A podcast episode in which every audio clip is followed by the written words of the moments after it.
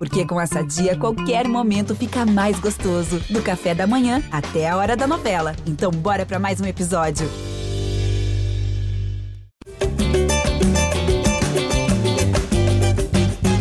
É Flamengo na área, edição 268, chegando para falar do fim da sequência invicta do Flamengo de Dorival Júnior.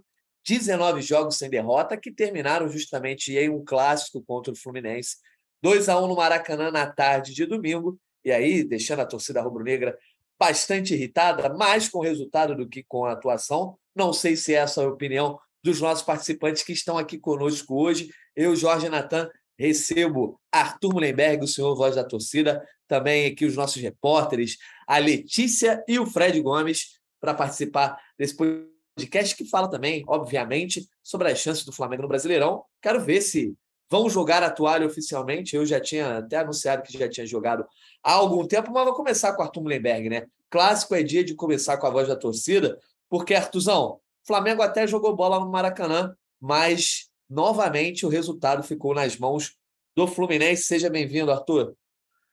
Bom dia, Natan. Bom dia, Fred. Bom dia especial para Letícia, nossa, o encantamento do nosso podcast, né? Para tirar o cheiro de jaula. É o seguinte, cara. Flamengo. O Flamengo, o Flamengo é o Flamengo, minha gente. E o Fluminense é o Fluminense, né? Não se pode dar nada para esses desgraçados. A gente tem que aprender com o que aconteceu ontem. O Flamengo, mais uma vez, foi roubado. Roubado.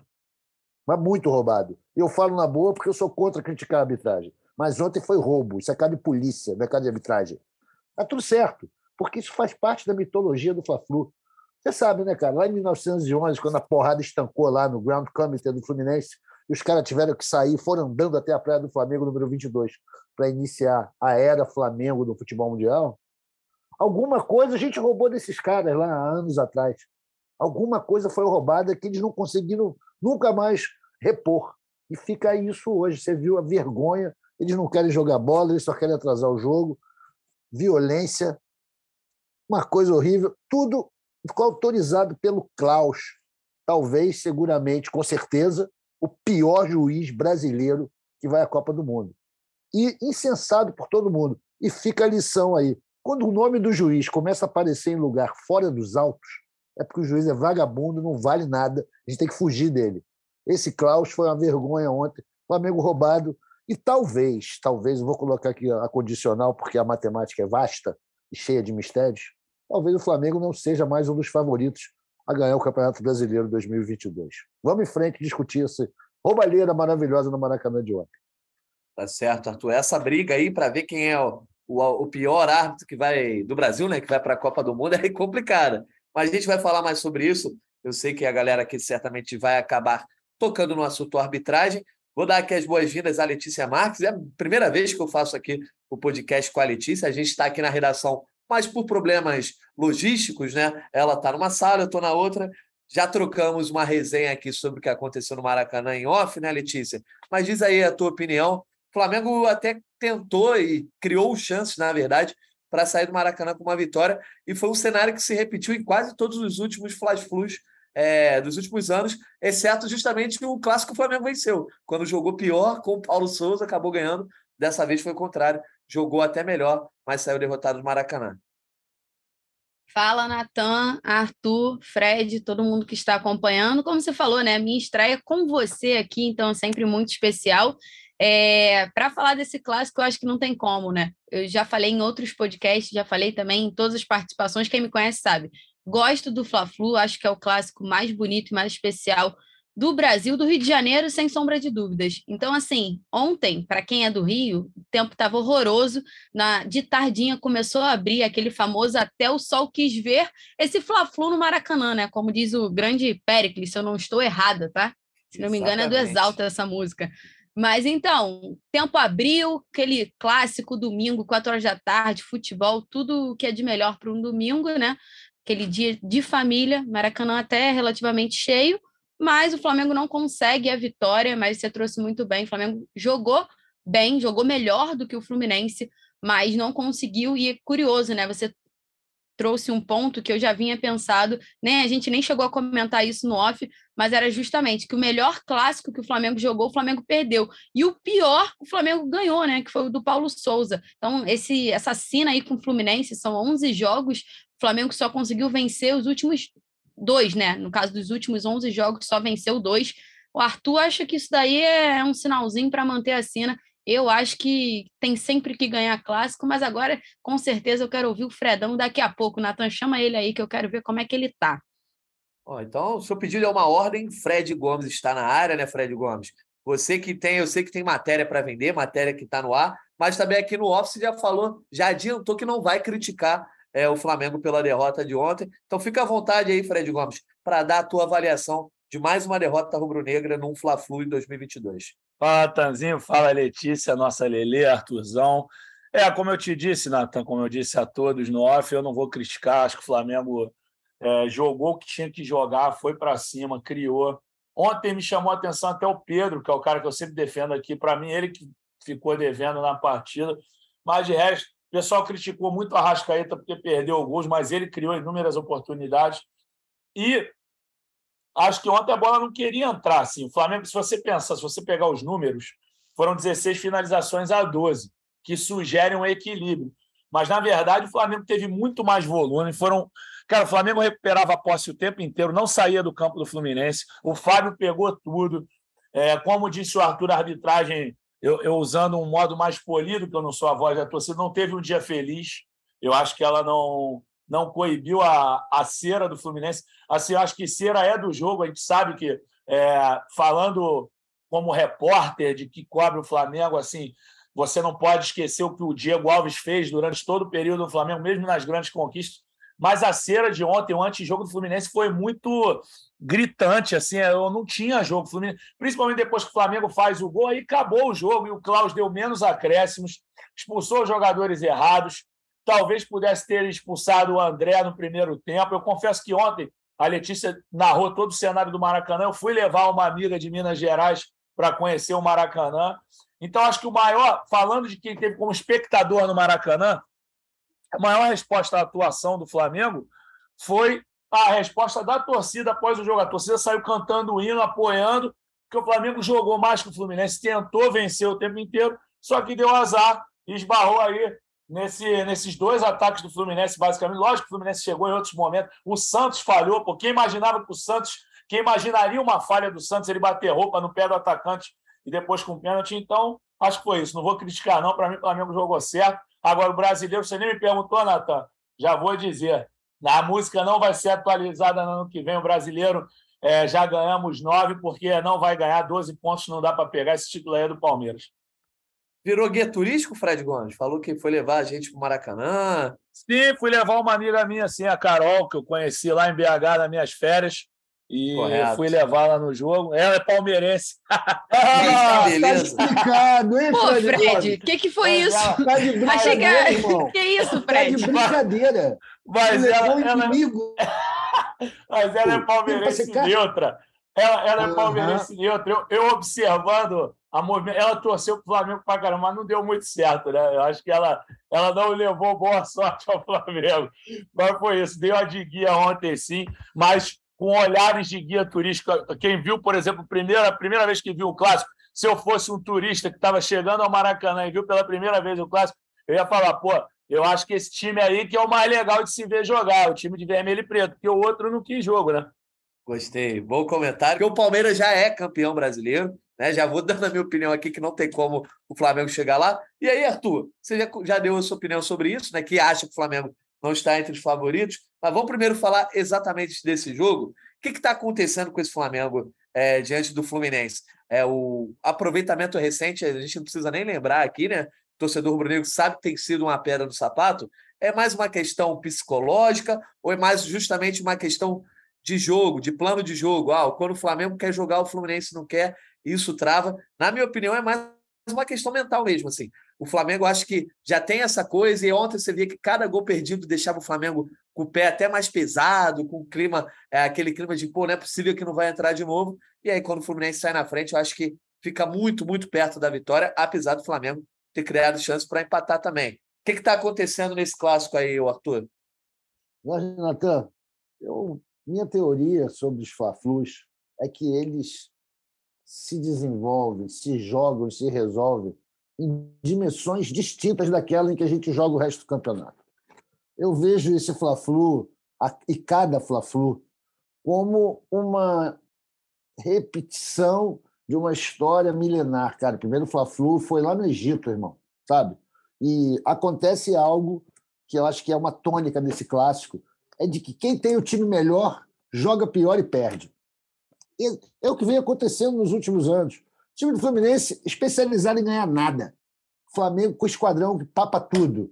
Aí pega os caras e perde.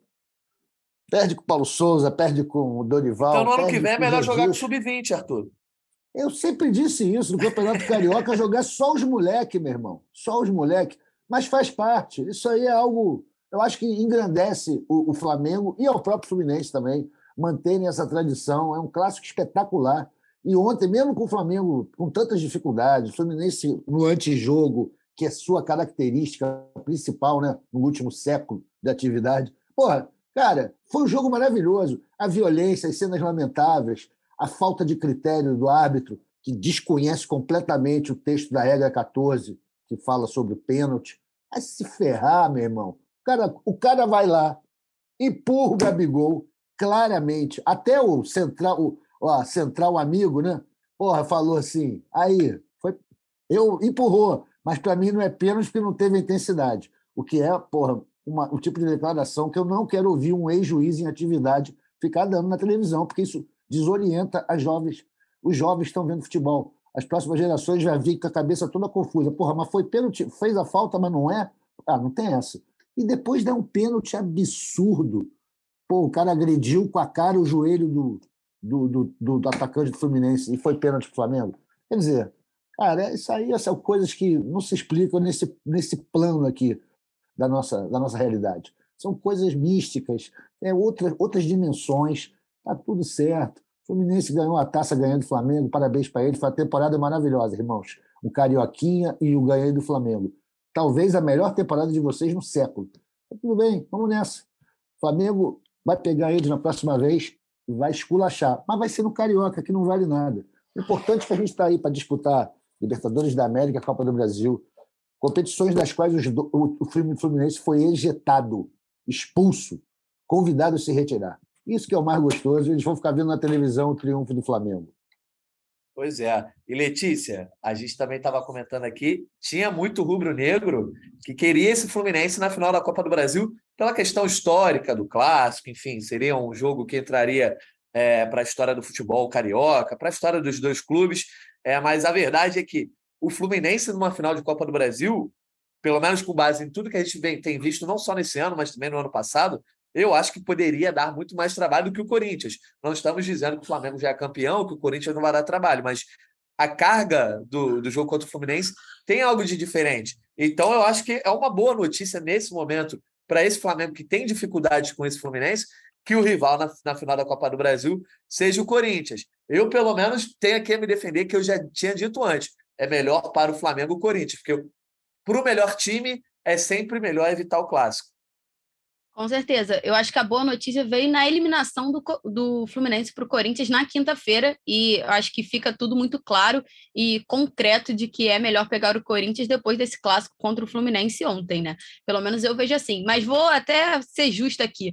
Em um podcast eu apostei que seria Fla-Flu, mas pela mística do clássico, porque já falei, meu avô é tricolor e ele adoraria esse, essa final mas também pontuei que, se fosse decidir contra o Corinthians, o Flamengo decidiria fora. Sei que em algum momento a gente vai falar da Copa do Brasil, o sorteio ainda vai acontecer, mas sinto que o Flamengo vai decidir lá na Neoquímica Arena.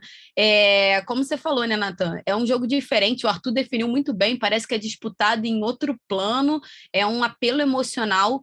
É, parece que o Flamengo fica muito ansioso, né? Esse Flamengo, no caso, né? Esse Flamengo, essa geração aí de 19, fica muito ansiosa para ganhar do Fluminense. Tem algumas vitórias perdidas aí, mas o retrospecto não é positivo, né? Como eu falei, são dos últimos 11 jogos venceu só dois. Então fica sempre engasgado e aí é cada gol que você perde, a cada lance que você erra ali, parece que o pé, como você falou, vai ficando mais pesado e aí vai entrando ainda mais no emocional, e aí chega aos 35, 40 do segundo tempo, o jogo já é outro, você tem várias é, expulsões, né? Foi um jogo de muitas expulsões, foram cinco. David Braz foi expulso com cinco minutos de jogo do banco de reserva, já começou ali um recado da arbitragem, que a gente vai falar aqui com certeza, mas aqueles últimos minutos é, faz exatamente o que é o Fla-Flu, né? É um jogo muito tenso, é um jogo muito emocional, e acho que para o Flamengo não enfrentar o Fluminense na Copa do Brasil é bem melhor e dá uma chance a mais no título. Não, não que vai ser fácil, não acho que vai ser contra o Corinthians, mas já tira com certeza esse peso emocional, pelo menos, Natan. Pois é. Fred Gomes, você era daqueles que achava interessante, mais histórico, pegar o que o Flamengo pegasse o Fluminense na final da Copa do Brasil. Eu acho que esse domingo sinalizou bem como isso poder. Tudo bem, volto a dizer, não tá, tem nada garantido quanto o Corinthians, mas como o Fluminense pode ser uma carne dura de se mastigar aí, poderia ser numa final, até porque o Flamengo entrou em campo nesse domingo com o time A. Né? Ele depois daquele jogo contra o Juventude, o time A volta a jogar no Brasileirão, depois do Dorival abrir mão de colocar o time A tanto contra o Palmeiras, quanto o Ceará, ser até criticado por isso. Ontem o time A estava em campo completinho, exatamente o mesmo time que vinha jogando na Libertadores e na Copa do Brasil, e a gente já comentou, até jogou bem, mas não saiu com os três pontos. Pelo contrário, foi o time A que acabou protagonizando o fim da invencibilidade, né, Fred?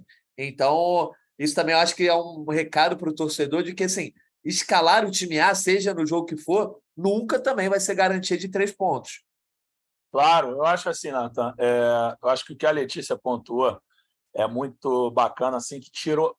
Né, eu falei, eu gostaria do Fla-Flu, acho que é muito mais bacana, muito mais bonito, é, mas do que ela relatou assim, tirou uma possível carga, porque realmente com essa derrota agora, o Flamengo entraria mais pressionado. Só que eu acho que em dois jogos o Flamengo sustenta esse Fluminense. Não é que nem no Carioca, que era o Flamengo do Paulo Souza. Então, eu, minha preferência continuaria pelo Fluminense. Mas após essa derrota, confesso que o Flamengo entraria pressionado demais. Acho que essa derrota traz lições, principalmente para os desafios futuros. O Flamengo vai ter pela frente um Fagner, que está batendo assim. Isso eu acho que é legal a gente falar, porque às vezes a gente, principalmente nós repórteres, nós temos que ser muito polidos e, e, e ter muita preocupação para não criticar um jogador, porque futuramente a gente pode trabalhar com ele. É... e assim, eu digo criticar duramente, mas eu acho que o Fagner merece duras críticas, porque ele é muito maldoso. Assim, é um jogador que realmente condiciona o jogo, usando um termo que o Caio fala toda hora: condicionar, condicionar. Acho que ele, ele pegou do Paulo Souza, negócio de condicionar, mas o, o, o Fagner, ele realmente é muito maldoso. Então, o Flamengo vai ter um jogador que vai cozinhar o jogo. Então, ontem o Flamengo já teve, Flamengo já teve vários exemplos. Esse Flamengo já teve vários exemplos com o próprio Fluminense. E o Atlético Paranaense da mesma forma. Gente, eu não estou dizendo que perder é bom, claro que não, ainda mais para o Fluminense, ainda mais no cenário que a Letícia narrou. 54 mil pessoas no Maracanã, eram 45 mil rubro-negros. Porra, ninguém quer perder um jogo assim. Só que essa derrota de ontem traz lições psicológicas para o Flamengo, que também não pode sair querendo ganhar um jogo de qualquer forma, se lançar o ataque atabalhoadamente. Eu acho que deixou essas lições. É, Fla-Flu está no passado, não tem mais Fla-Flu esse ano. Agora é se acalmar, ter noção que o Flamengo joga um futebol melhor. A Rascaeta, como o Dorival disse, tem apresentado um incômodo e tudo mais. Mas mesmo com incômodo, eu repito, perdeu o gol sim, Porra, aquela que ele recebeu na frente, esqueci quem lançou, se alguém puder recordar, não sei se foi o Léo Pereira agora, que ele recebe lá no, e chuta em cima do, do Fábio. Essa foi gol perdido, o resto ele criou. A jogada, aquele contra-ataque que ele corta para o meio, bate no cantinho, o Fábio vai buscar, ele foi bem. Então, acho que o Arrasca tem crédito de sobra. E o Davi Luiz, que a gente sempre está falando que vai fazer o primeiro gol, acho que agora ele tem que dar uma pausinha nas faltas cobradas, porque não está dando certo. Ele já fez gol pela seleção, já fez gols no Chelsea, mas acho que agora tem que dar uma pausinha na falta. Deixa para o meia mesmo, que se o meia perder, a gente já sabe, o cara finaliza toda hora, está mais acostumado a perder, porque as faltas dele não estão acontecendo. Pois é. O, o Fred Gomes falou do Arrascaeta, o Artuzão, e que o Arrascaeta jogou bem. Mas quem você acha que não tem crédito? Quer dizer, ou que diminuiu o seu crédito, né? Crédito eu acho que todo mundo tem nesse time aí. O Flamengo tem duas, duas finais para jogar, a gente não pode nunca esquecer disso, ficar aqui batendo no time, não, não é a intenção, tenho certeza, de nenhum de nós integrantes desse podcast. Não seremos oportunistas, porque esse time vem fazendo uma grande temporada e apenas perdeu a invencibilidade, perdeu um clássico. Acontece, mas a gente está aqui para analisar também. Eu quero saber, Tuzão, quem ontem acabou destoando, quem ontem você acha é, que deixou a desejar, ou ninguém deixou a desejar. Vocês já falaram do Santos, né? Ontem o Santos mostrou de fato uma falha ali que acabou sendo decisiva depois de muito tempo. Eu acho que a gente tem a obrigação moral de começar a esculachar com Dorival, o professor Dorival, por absoluta falta de comando e divisão. Ah, tudo bem, botou o time foda para jogar, tá certíssimo, é isso aí mesmo, o não pode perder. Mas deixou o time se abagunçar, deixou o time se abalar emocionalmente. E, ô, Letícia, eu quero perguntar para você: o, o Dorival é um homem bonito? Por que isso, Arthur? Sempre que você é judia, você responde uma pergunta com outra pergunta? Não, né? Tá. Ó. Ah, bonito. Não é. bonito. Para ela, pra ela tá assim, não é, né? Pra ela, Não se, é, né? Não. se fosse bonita, ela falar de logo. Pois é, Bonito, o pô. Dorival, o que eu quero dizer, chegar no seguinte, que o Dorival, na hora que podia consertar o que estava errado, substituiu que nem a cara dele. Que As isso. substituições foram muito ruins, cara.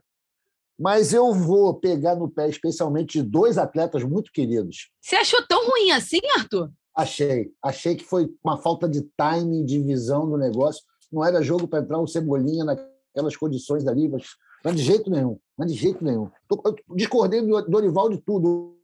Já achei que ele escolheu a camisa errada para ele jogo. Entendeu? Para mim já começou ali. Mas tudo bem. Você é desses que tem o Ele- técnico tem que ter a camisa da sorte? Tem, tem que ter a vestimenta certa. Tem, a gente, pô, vocês lembram do aquele colete maldito do Jorge Jesus lá em Lima, né, em 2019, né? Ele me apareceu com aquele coletinho e o Flamengo perdeu o primeiro tempo para o River.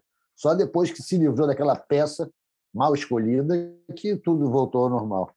Eu voltando aqui ao meu distribuição de esculachos, eu digo que o Davi Luiz me irritou profundamente ontem, principalmente na hora que acabou aquela confusão, a gente tinha 10 minutos para empatar e o maluco baixou o santo peladeiro nele, ele não voltou mais, ficou lá na frente, jogando as bolas para fora, tirando o espaço do Pedro, que é o cara que sabe se mover ali no agrião, é o cara que sabe fazer isso, ele ficou lá que nem um peladeiro louco, quero fazer meu gol, quero fazer meu gol, lamentável. Não tinha um Dorival para mandar, meu irmão, tu é zagueiro, volta, faz tua porra direito aí, para de atrapalhar os outros.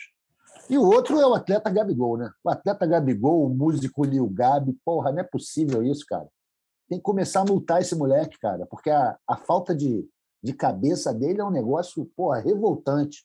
Eu, inclusive, eu não quero ficar falando mal do Gabigol aqui por antipatia, porque eu sou fã dele. Eu fui buscar aqui os números, né? fui fazer aqui um levantamento rápido e me concentrei apenas nos últimos jogos do brasileiro, das últimas edições do brasileiro em pontos corridos, tá? Olha só, o número de pênaltis marcados depois que o centroavante foi chorar para o juiz é de zero. E ele continua fazendo isso todo jogo, pode até levar o cartão. Até levar o cartão. Ele fica pedindo, implorando. Porra, cara. Gabigol, pelo amor de Deus, maluco. Aí Cara, fica feio, né? Parece um Porra, é mimimi. ridículo. Se tu gastasse todo o tempo que você gasta fazendo isso, sei lá, aprendendo a tocar violão, lendo poesia, ia melhorar tuas músicas. Chutando com a perna direita. Chutando com a perna direita. Qualquer coisa, né, Letícia? Porra, que é Não, demais, com cara. certeza. Pô, E, nosso ídolo, instável emocionalmente. Porra, é, mentalidade de moleque de cinco anos. Que coisa chata. Vou parar por aqui. O resto está todo mundo perdoado. Ô, Natanzinho, Pode ir, pode ir. só para fazer um comentário, porque isso que o Arthur pontuou, né, sobre o Gabriel, enfim, estável mentalmente. É, não sei se vocês viram, mas tentaram falar com ele na hora da zona mista. Alguém acompanhou isso? Alguém chegou a ver esse vídeo? Não vi. Eu Mas, vi, enfim, não. tentaram falar com ele na hora da zona mista, porque os atletas passam ali por trás, né? Na logística ali do Maracanã, quem fala com a imprensa passa ali na frente, aí tem um, um bannerzinho, e alguns atletas passam por trás para o carro, enfim, para ir para a sala de jantar. E aí o Gabriel passa, não era ele, o atleta da zona mista, né? O Flamengo não designou ele, colocou só o Davi Luiz. E aí o Arrasca... o desculpa, o Gabriel passa por trás, e aí nesse momento, claro que os jornalistas falam: "Ah, Gabriel vai falar com a gente não" e tal. E aí ele fala assim: é, a frase dele é a seguinte: se eu falar tudo que eu penso, eu fico suspenso por três anos. É, e eu já estou fazendo terapia por isso. E aí ele sai andando. Que é porque pedem para ele comentar sobre a arbitragem e ele pontua isso: que se ele falasse tudo que ele pensasse sobre a arbitragem, ele ia ficar suspenso por três anos. Aí ele ainda brinca, é isso que vocês querem, né? Que eu fique suspenso por três anos. É, concordo com o Arthur, acho que ele está caindo, está se jogando, está pedindo demais. E acho que isso acaba tirando as faltas mesmo, né? No momento que às vezes tem uma falta nele, o próprio caso do pênalti, que eu acho que foi pênalti nele, como eu também acho que foi, que foi pênalti do Léo Pereira. Eu acho que se deu do Léo Pereira, tinha que ter dado o que o Fluminense fez no Gabriel naquele momento. Mas, talvez por ser o Gabriel, o peso já é diferente, né? Você já olha, já vê que ele reclama, já olha, vê que ele tá caindo sempre, então isso acaba prejudicando ele, a equipe, enfim. Vive uma linha muito tênue ali com o Neymar, né? Que cai ali toda hora e demorou muito tempo para ser reconhecido ali algumas faltas. Eu acho que o Gabriel caminha para isso. Então, talvez, mas não acho que talvez tenha sido pior, não. Acho que acho que talvez a conta do Santos ontem, né? Porque, pô, não precisava rebater aquela bola para o meio da área. Pois é. O Gabigol, ele é aquela coisa, né? Imagem é algo muito difícil de se criar, mas mais difícil ainda de se desconstruir. E o Gabigol construiu uma imagem que ele fica reforçando quando ele tem essa postura. E se ele não tiver de fato uma mudança, vai, vai viver escravo desse tipo de postura até o final da carreira, com os árbitros, justamente que a Letícia falou. Os árbitros até puxam a corda para o outro lado, de tanto que ele às vezes força. Mas o Fred Gomes, se você, você já falou que não quer criticar alguém, se você quiser comentar alguma atuação que tenha ficado abaixo da média, eu só vou aqui discordar do Arthur na questão de esculachar o Dorival Júnior. Não acho que é momento de esculachar o Dorival. Quer dizer, nem perto disso. Eu vi muito torcedor do Flamengo não só criticando o Dorival, eu acho normal quem queira criticar uma, uma substituição, uma escalação, enfim, uma escolha, uma decisão, mas agora, criticar o cara a ponto de questionar, por exemplo, ah, não sei se o Dorival deve ser o nome para o ano que vem, sendo que até duas, três semanas atrás a gente não ouvia esse debate, eu acho que é algo bem desmedido. O Dorival, até hoje, cara, ele, eu acho que as críticas que tem que se fazer a ele são coisas bem pontuais de jogos. E, amigo, todos os técnicos do futebol mundial, você vai ter alguma coisa para reclamar. O City pode reclamar de, do, da escalação do Guardiola, que às vezes ele inventa, entendeu? E, então, não existe técnico perfeito. Não pode ter ainda esse referencial do Jorge Jesus, que teve mais título do que derrota, porque o cara ficou seis meses. Certamente a gente teria outros pontos a criticar caso ele ficasse mais tempo. Então, acho que a gente tem que pegar leve com o Dorival Júnior, que se tem alguém que tem crédito nesse time do Flamengo, além dos caras que já estão lá desde 2019, para mim é o Dorival Júnior. Tem muito crédito. Nada de esculachar Dorival, não, hein, Arthur? Não sei se o Fred Gomes concorda comigo. Ô, ô Natanzinho, desculpa. Pode passar o assunto. Fala outra coisa comigo que eu assino tudo embaixo que você, que você falou. Yeah. Acho que eu só ia. Eu, eu, só ia, eu só ia falar mais, eu ia ficar enrolando ia ficar dando volta. Eu assino embaixo perfeitamente, assim, mas tudo que você falou, tudo, tudo, tudo. É, Dorival, excelente, assim, grande ano dele. Ontem, as substituições, ele explicou que o Arrascaeta estava cansado, que ele tinha que mexer, ele queria o Vidal para mudar o ritmo ali do meio-campo. Eu não tenho que, que, reclamar do Dorival. Pode trocar de assunto. Me passa uma bola, porque eu estava muito tempo sem falar. Levanta outra bola aí para mim que eu não. participo. De resto, eu assino contigo. Depois eu vou voltar a esse assunto. Depois desse assunto ah. novo do Fred, eu vou me defender aqui. Pô. Então tá bom, então, candidato. Daqui a pouco a gente tá, vai para a sua tréplica. Deixa eu só falar com o Fred Gomes. Fred Gomes, você quer falar mais sobre a arbitragem? Porque eu sei que esse é um tema que todo mundo aqui tem mais destaques a fazer. Eu não gosto muito de entrar nesse, nesse assunto, porque, assim, por exemplo, a gente já viu duas opiniões aqui. A Letícia acha que foi pênalti do Léo Pereira, o Arthur acha que foi um absurdo ter sido marcado. Eu estou mais para a opinião da Letícia, eu acho que, assim, é o tipo de coisa. O, o zagueiro não pode dar mole, o Léo Pereira deu mole ali. Assim como eu acho que tivesse marcado o pênalti também em cima do Gabigol, é, foi, foi bobeira do, do Manuel, ele abriu essa brecha. Mas fica à vontade para falar do Rafael Claus, porque eu acho que o pior de tudo foi aquela cena patética no final do jogo, né, em que o Felipe Melo entra, mais uma vez, como já havia acontecido no Carioca, para fazer aquela grande confusão, matar os minutos finais da partida. Na época foi com Abel Braga, agora com o Fernando Diniz, mas foi exatamente a mesma estratégia. O Flamengo mais uma vez cai nisso, só que o árbitro dá enorme contribuição. Primeiro, ao não ter pulso para tomar as decisões. Segundo, a ter uma expulsão bizarríssima do Manuel, que estava passando na hora que tem o empurrão do Felipe Melo no Marinho. Rolam quatro expulsões, é, é, corretamente, por exemplo, a do Cebolinha, a do Caio Henrique, e o Felipe Melo continua em campo, cara. Isso foi, para mim, a pior coisa que tem se falar dessa arbitragem, independente de pênalti para cá, pênalti para lá, uma decisão ou outra, mas esse controle da partida foi um negócio inacreditável, né? Não, inacreditável. Assim, é, é, eu não acho o Klaus esse árbitro tão ruim quanto as pessoas falam. Mais uma opinião polêmica minha. Eu acho o Wilton Pereira Sampaio, outro que vai para a Copa, que vai como VAR, esse sim. Eu, eu acho pior, pior também. Árbitro, o pior árbitro do Brasil. O Klaus eu acho bom, só que ontem ele foi péssimo. E assim, não digo em, em prejuízo só ao Flamengo, não, em prejuízo ao clássico, porque não é possível você legitimar um antijogo desse. Porque assim, 10 minutos de acréscimo foi pouco, foi pouco. O, a, a hora do. Vou até voltar aqui nos melhores momentos, a hora da falta do Marinho. Cadê aqui, ó? Vamos lá. A falta, ó, 40 minutos a falta. Só ali ficaram parados uns 6, 7 minutos por baixo, por baixo. Ele já teria que acrescer pela cera do Fluminense pelo menos uns 5. Ele tinha que dar uns 15 minutos de acréscimo, isso é verdade. E depois o Fluminense amarrou o jogo. Um cara com a experiência dele, um árbitro bom, como eu acho que ele é, não podia deixar o Fluminense mandar no jogo do jeito que mandou. Por isso que, assim, fica feio. Por isso que eu acho que não cabe criticar muito o Flamengo no jogo de ontem, por mais que, que tenha isso aí eu concordo quando o Arthur fala que ele deixou o Flamengo se desorganizar em dado momento, aí ele fala da questão do comando. É, eu acho que ele poderia orientar melhor sim para o Flamengo não sair à moda caramba, para você usar uma palavra mais tranquila, mas tirando isso, cara, o, eu, eu, eu acho que assim não, não dá para o Fluminense apitar o jogo como apitou, como vem apitando todo o jogo. Já fizeram isso na final do Carioca, dificilmente o Flamengo conseguiria dois gols na reta final, mas o Fred entrou para acabar com o jogo. É, agora, dessa maneira, o Felipe Melo entrou para acabar com a reação do Flamengo, ele, ele entrou especificamente para isso.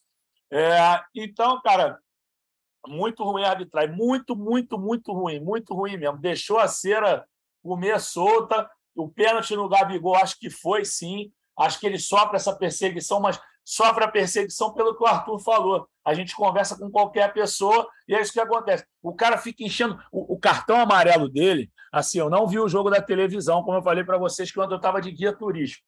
Cara, o cartão amarelo foi o que o Arthur falou. Ele parece que está pedindo, por favor, me dá o cartão, porque ele, ele dá uma chiada, o juiz afasta ele. Ele dá uma chiada, o juiz não dá uma surpresa. Depois que ele enche o saco pela terceira vez, o juiz vai e levanta o amarelo. Então parece que ele quer a, o cartão, não dá para entender a insistência pelo cartão amarelo. Tirando isso, as decisões disciplinares muito ruins, a, é, lances polêmicos aos montes, enfim, atuação nota zero do, do Rafael Klaus. Perfeito. E aí, Letícia, Arthur, se vocês querem falar de arbitragem, desabafem, esse é o momento que depois a gente vai seguir para outros assuntos melhores de serem comentados. Passo a bola para o Arthur, porque com certeza o que eu deveria pontuar, eu pontuei. Eu acho que se deu o pênalti do Léo Pereira, deveria ter dado do Gabriel também nas devidas proporções ali, né? Eu acho que se um foi, o outro também foi. E nada mais acrescentar do que falou o Fredão, né? O final do jogo foi caótico ali para o Rafael Cláudio. Caótico, caótico. E vai representar o, Flam o Brasil. Flamengo foi ótimo, hein? Vai representar o Brasil você... na Copa do que Mundo. Que você profetiza aí. Não, estou profetizando nada. Vai, Artuzão, pega essa que é toda tua. Desabafa. Ah, acho que não tem mais nada a dizer, gente. Quem viu o jogo pela televisão Talvez vocês estavam lá no campo, não tenham visto. A sucessão de erros não se resumiu apenas esses dois pênaltis em que ele errou de direito e de fato nos dois, como também na questão disciplinar absurda, deixou o nego fazer o que quer, prejudicou o Flamengo, perseguiu o Gabigol. Ah, porra, teve um gol lá que ele anulou de impedimento, compadre. O impedimento que ele deu ali, que era brincadeira. O Beck colado no cara, o cara atrás do Beck. Mesmo assim, a vergonha. Eu vou usar meu tempo aqui, em vez de falar desse cidadão, esse elemento, para justificar a minha crítica ao, ao Dorival. Sabe o que é, galera? Qualquer sequência de 19 jogos ou 18 jogos invicto, isso é uma excrescência, isso é algo fora da curva. Isso não faz bem. Os times perdem e ganham, é assim mesmo. Então o cara fica 18 jogos sendo endeusado, sem receber nenhuma crítica a pessoal acha, pode começar a achar que o cara é infalível. E aí ele pode começar a achar que é infalível. Então é bom ele perder para ele poder ser criticado, a gente dá uma, uma, sacudida nele. A torcida do Flamengo é muito paciente. Ontem já estavam discutindo até o Lisca. Porra, não é deixar o Lisca fechar com o Havaí. Porra, que vacilo.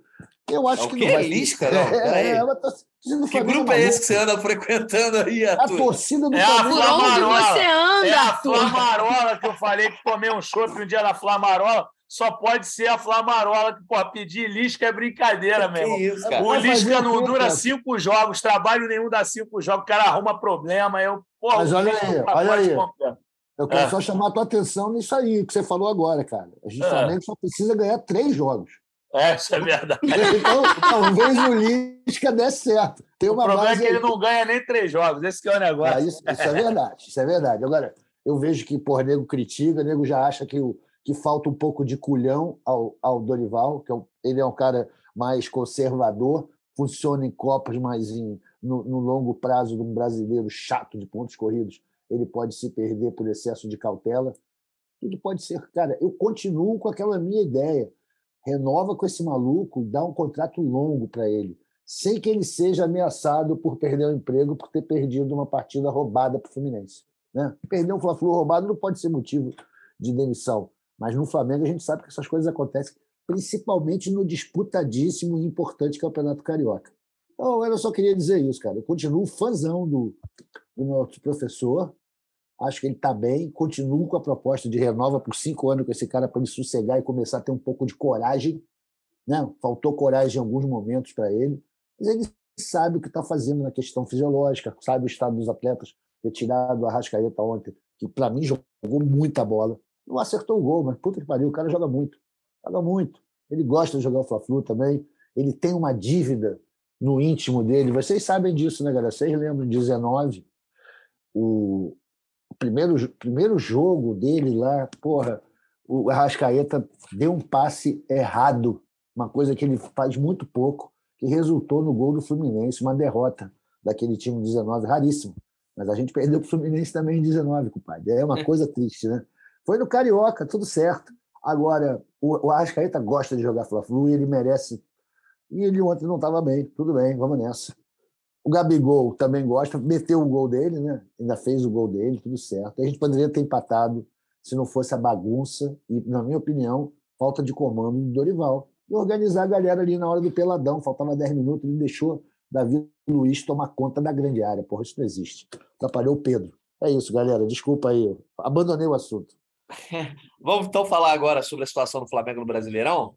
Letícia, já falou de Dorival, né? Inclusive, não quis dizer que o Dorival é bonito, a gente não vai esquecer disso. Mas a tua opinião aí, é, o futuro do Flamengo nesse Brasileirão está selado. Agora o Palmeiras segue na liderança com 57 pontos.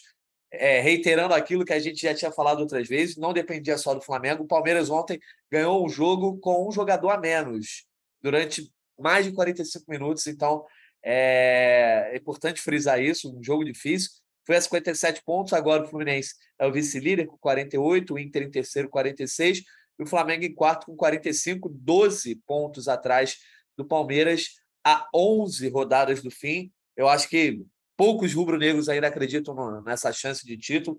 É, não sei qual é a tua opinião aí como analista, Letícia, mas o Flamengo ainda tem 11 jogos a fazer para garantir algumas coisas. Primeiro, a vaga direta na fase de grupos da Libertadores, né, que não está garantida matematicamente, espera-se que consiga, mas a situação está embolada. O Corinthians está ali em quinto, com 44, o Atlético em sexto, com a mesma pontuação. E também até ficar na frente do Fluminense, conseguir o vice-campeonato, é, conquistar um pouco mais de dinheiro por estar em segundo e até frisar essa dualidade contra o Palmeiras. O que, que o Flamengo vai fazer aí nesses quase 40 dias até as finais, enquanto isso vai jogando no Brasileirão? Olha, eu sempre achei difícil o título brasileiro, eu sempre interpretei o Palmeiras como líder como sempre, né? Já tinha uma diferença absurda, nove, depois sete pontos, e aí agora 12, porque o Flamengo está na quarta colocação, perigou ficar fora do G4 ontem com a derrota para o Fluminense. Então, assim, o título cada vez mais distante, mas também eu sempre interpretei que nunca esteve próximo, né? O Palmeiras sempre teve uma, uma diferença considerável considerável para o Flamengo. Então, assim, eu acho que já selou, né? O Flamengo não briga mais pelo título brasileiro. Acho muito improvável, como você trouxe, Natan. Nunca dependeu só do Flamengo, né? Então já seria difícil. Agora, você precisar que o Palmeiras perca todos esses pontos até o final, faltam 11 rodadas, se eu não me engano, acho complicado, acho praticamente impossível. Acho que ninguém tira o título do Palmeiras. É, e acho que isso foi uma decisão do Dorival com talvez a de talvez não, né? De fato, a diretoria, enfim, porque você precisava olhar para um lado. Dorival, diretoria, Flamengo escolheram olhar para as Copas porque era o que dependia só de si, né? O Dorival até falou sobre isso na, na coletiva, não nessa do Fluminense, do jogo anterior. Ele comentou sobre isso, que focou nas, nas Copas porque era onde o Flamengo dependia só de si. E aí o Campeonato Brasileiro jogou com o time B e esse time B fez o Flamengo chegar até a vice-liderança e tentar aí sonhar com um título que nunca esteve próximo. Então fica é, complicado. Eu acho que a decisão do brasileiro já foi feita há um tempo, há um tempo e agora é que a gente tem essa, essa certeza. São o quê? Mais ou menos. Falta um mês, né? Exatos para o segundo jogo da Copa do Brasil, que está marcado para o dia 19 de, de outubro, e esse tempo aí, como a gente acabou de soltar no GE, o Flamengo vai usar para treinar, né? Vai ficar treinando esse time A. O que se espera é que não vá a campo esse time das Copas, que só volte a campo contra o Corinthians no dia 12, que é a partida de ida. E aí, então, é, esse time das Copas está sendo, vai ser treinado, né? Lembrando que o Flamengo está de folga nessa segunda e nessa terça, se representa na quarta, e a partir de então vai ser treinado para esses jogos, né? Os jogos decisivos do ano rubro-negro, dia 12 e dia 19 contra o Corinthians e dia 29 de outubro pela final da Libertadores contra o Atlético Paranaense. Eu acho que esse é o cenário. Os dois jogos, os dois jogos não, né? Os três jogos que importam são das duas competições que o Flamengo já está classificado à final. Enquanto isso, vai levando o Campeonato Brasileiro para garantir o que, que precisa, né? Pelo menos ali o G4, quem sabe o vice-campeonato, que foi o que o Flamengo projetou na meta orçamentária, que já foi até superada, mas assim, ali o vice-campeonato, pelo menos, né? É o que eu interpreto, é o que precisa, porque você não imagina um Flamengo hoje perigando ficar fora do, de um G4 no Campeonato Brasileiro com o time que tem. Pelo menos eu acho inadmissível. Pois é, serão 10 dias sem jogos aí por conta da data FIFA. O Flamengo só volta a campo contra o Fortaleza na quarta-feira, dia 28 de setembro. É, e Fred Gomes, o Dorival vai ter algumas decisões a serem tomadas daqui até esse dia 12 que a Letícia trouxe para a gente. É, primeira decisão é uma decisão justamente é, essa coisa de quem vai a campo. Ah, beleza, não vai usar o time A. Mas, pô, será que também não é um pouco é, perigoso você tirar de totalmente o seu time que vem jogando bem e ele ficar aí, sei lá, 20 dias sem fazer uma partida. Então, Natan, é exatamente aí... isso. Eu... Não, pode continuar, vai lá. Não, eu só ia completar que, além dessa, desse tipo de decisão, que é a decisão pensando no físico dos atletas, no ritmo de jogo, por exemplo, ele já disse que o Arrascaeta tem um incômodo que não vai ser curado até o fim do ano, então ele certamente é o cara que vai ficar mais numa redoma, mas também há decisões, eu acho que para blindar o, o, o clima, né? que a gente sabe como é o Flamengo, a questão da, daquele interruptor do rumo a toque, crise na Gávea. É, na teoria, qualquer resultado que aconteça aí nos próximos jogos não vai tirar o Flamengo tanto ali dessa zona da Libertadores. A gente espera, como a Giovana falou, que a Giovana não, é que a Giovana está do, do meu lado aqui, do outro lado do vídeo, eu, eu lembrei da Giovana, a Letícia falou, é, a questão da Libertadores, mas também tem a, a questão de do Flamengo se blindar contra você, ah, perder um jogo contra o Fortaleza na quarta-feira, por exemplo. Ah, já vem mais crítica para cima do Dorival, mais crítica em cima do fulano, crítica em cima do ciclano. Um clima que não é para chegar nem de perto quando o Flamengo estiver lá no dia 12 fazendo o primeiro jogo contra o Corinthians. Então, o Dorival tem algumas decisões importantes a serem tomadas, mesmo que seja um período de preparação apenas para essas três finais, né? Então, Natan, eu, eu, ia cortar a Letícia, mas não cortei porque sou educado, ia te cortar também, quase cortei, mas você evitou o corte. É, eu acho que é justamente isso que você falou. É, o Flamengo não pode ficar esse período todo sem botar o time titular. Com certeza, assim, é a apuração do CAE, entendeu? E, e com certeza esse time vai ser preservado. Mas acredito eu, acredito eu que dia 4, é, dia 5 de outubro, contra o Internacional, uma semana antes da partida contra o Corinthians, vai time completo, cara. Jogo Maracanã de noite, entendeu? Uma semana tem que botar o time inteiro, não tem jeito, você tem que treinar esse time. Tem o Bragantino no fim de semana também, dá para botar o time inteiro. Só que tem um negócio. Contra o Fortaleza, a gente ainda não comentou, o Flamengo está todo desmantelado, porque são seis jogadores representando seleção, Vidal e Pulgar no Chile, é, Arrascaeta e Varela no Uruguai, Pedro e Everton Ribeiro na seleção brasileira. Os dois expulsos, Marinho e, e Cebolinha, e mais o Bruno Henrique, que está fora o ano inteiro. Né? Então, é, nesse jogo, provavelmente o Flamengo vai ter que mesclar muito o time. Eu, eu, assim, agora, no momento aqui, fazendo uma. conjecturando uma escalação, seria Santos, Mateuzinho, é, se ele quiser poupar, né? Claro, não sei se vai ter necessidade ou não, se vai Rodinei ou, o, o Mateuzinho daqui a 10 dias. Aí a zaga, Davi Luiz e Léo Pereira, não sei, não, não vejo motivo por que poupá-los daqui a 10 dias, mas se não for, dá para ser Pablo e Fabrício Bruno da mesma forma. Lateral esquerdo, Felipe Luiz ou, ou, Ayrton Lucas. Aí você pega o meio-campo, volante não mexe na estrutura se ele quiser jogar com o time inteiro. Enfim, mas dá para montar um time, dá para montar. Eu tô, acabou que eu estou escalando o time completo, tirando os caras que foram expulsos e os que vão para a seleção. Mas eu acho que contra o Internacional é negociável. Você tem que botar o time completo contra o Internacional para deixar o time com ritmo de jogo a uma semana do Corinthians. Posteriormente a isso, tem que jogar mesmo as três partidas posteriores com o time das Copas. Corinthians, primeiro jogo, Corinthians, segundo, 12, 19, depois 29 contra o Atlético Paranaense e resolve o ano. Agora, não dá para você negligenciar, até porque, mesmo quando ele colocava o time reserva, ele também colocava os titulares no segundo tempo. Então, ele vai colocá-los para jogar. Assim, não vai ser um, um para as pessoas não interpretarem o texto como ah, um descanso integral. Os caras não vão jogar, não. Eles vão jogar sim. Vão jogar menos, mas vão jogar. Tá certo. Bom, vamos caminhando aqui para a nossa reta final. Quero saber então do Arthur. Arthur, nesses 20 dias aí, que tem até o primeiro jogo da Copa do Brasil, 40 dias no total até o jogo da Libertadores e tal.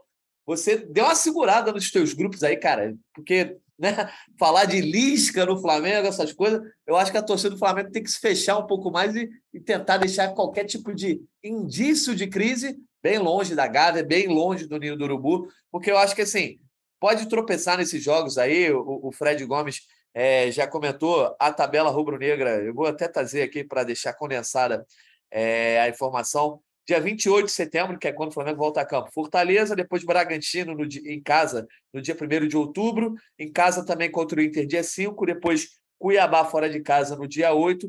E fecha aí contra o Atlético Mineiro fora de casa no dia 15. No dia 15, já depois, na verdade, é, até, o, até o jogo contra o Corinthians, são esses, essas quatro partidas, cinco partidas.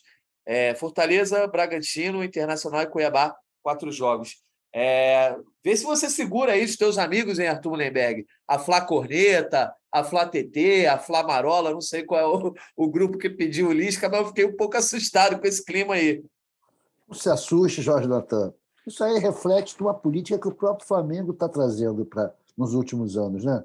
Essa galera aí do neoliberalismo, da circulação de mercadorias, que os negócios do Flamengo são os negócios, esse pessoal quer fazer é movimento, quer movimentar a economia para levar desenvolvimento econômico e humano para outros lugares. Então, cara, eles pedem qualquer coisa, não podem ver nenhum jogador de bobeira que acha que o Flamengo tinha que ter comprado, o técnico saiu, tinha que pegar.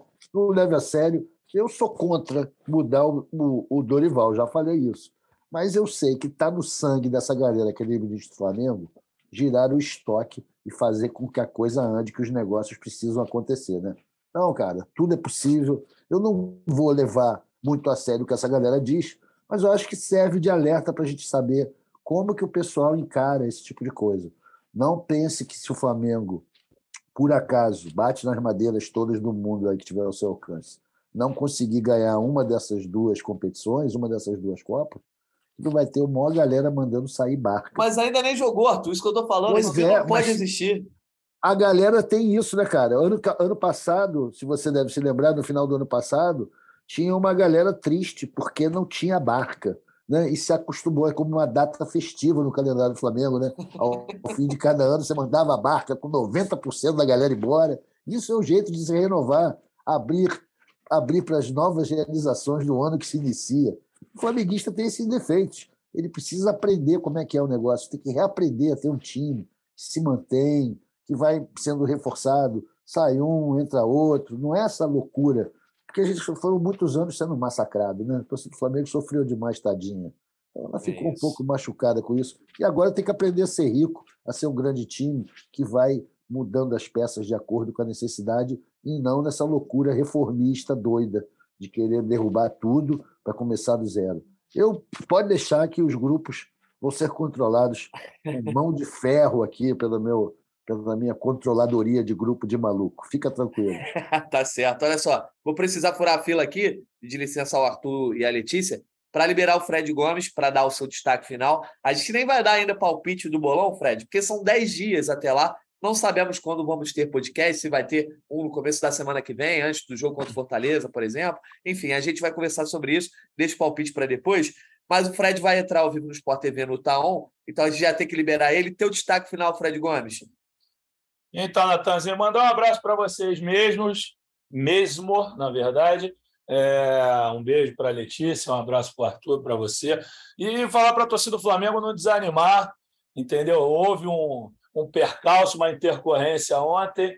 O Flamengo jogou bem, acontece. Acho que alarmismo, essas coisas, desespero não, não cabe no momento. O Flamengo vai se recuperar, vai ganhar esses campeonatos aí que está disputando, vai ter mais tranquilidade para disputar essas partidas. Aconteceu ontem, mas acho difícil acontecer em, em condições naturais de temperatura e pressão. É isso, não tem muito o que falar. Ah, como eu gosto de dar palpite, mesmo sem você pedir, eu já vou dar meu palpite. Vai ser 2x1 um Flamengo lá em Fortaleza, mesmo com 83 desfalques. O Flamengo vai vencer o Fortaleza. E agora eu vou o tomar. Gol do Davi Luiz? Vai ter gol do Davi Luiz? Chega, chega, chega. Não dá, não Deixa ele defender bem, que ontem o Flamengo não se defendeu bem e deu mole. Que ele volte a defender bem ele, Léo Pereira, que aí o Flamengo vai se dar bem. Vou lá tomar meu banho para não sair bonito, que não dá. Que nem o Dorival, não consigo ser bonito. Mas vou sair mais simpático no ar agora lá. Então é isso aí. Valeu, galera. Um beijo, um abraço. Valeu.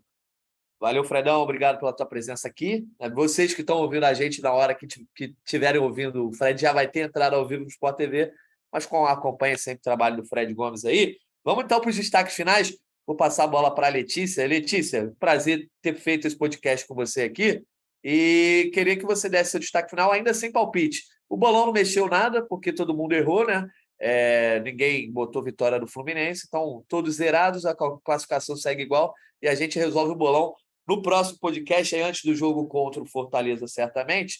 Dá aí teu destaque final depois desse clássico, e aí agora 10 dias sem nenhuma partida do Flamengo para a gente acompanhar.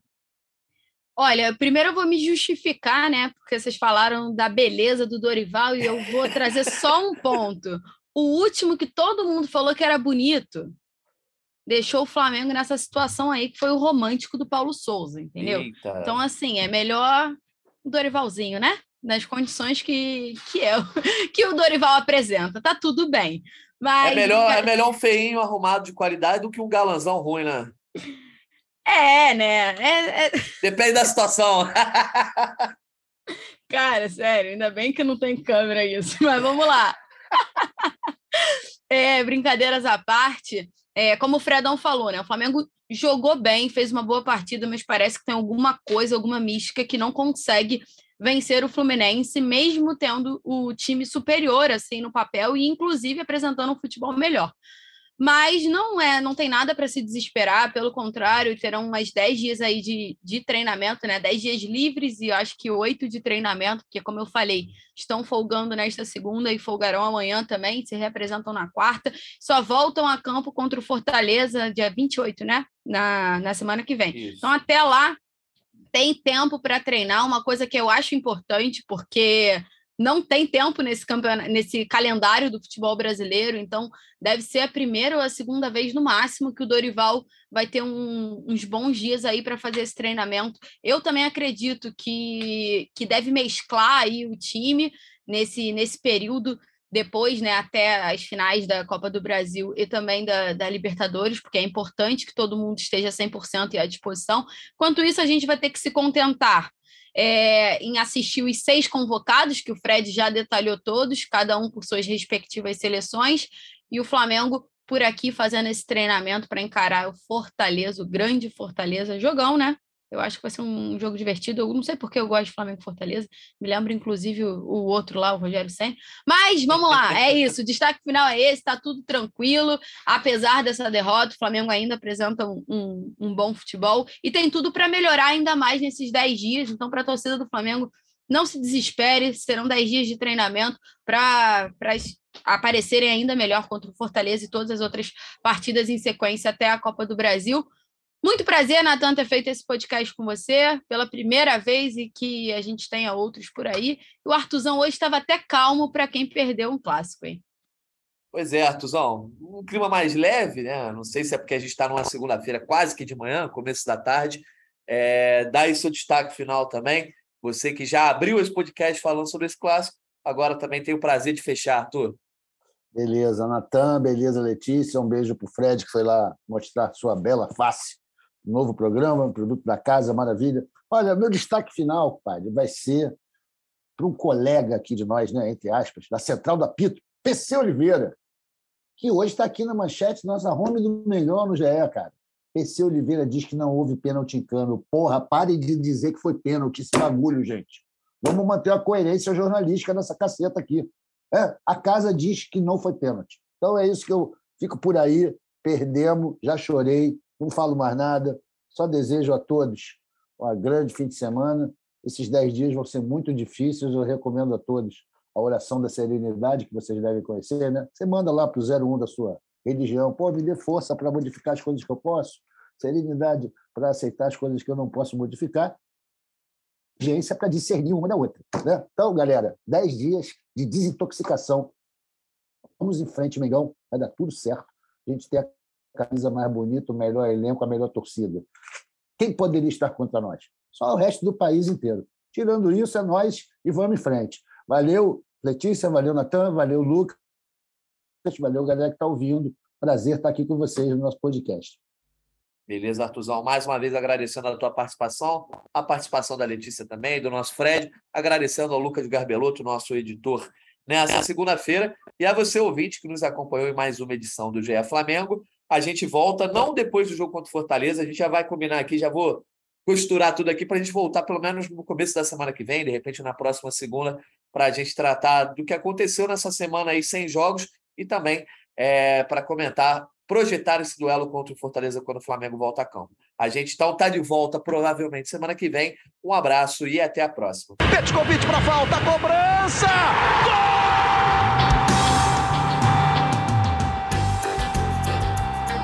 Sabe de quem? Do Do rubro-negro, da nação, é o GE Flamengo.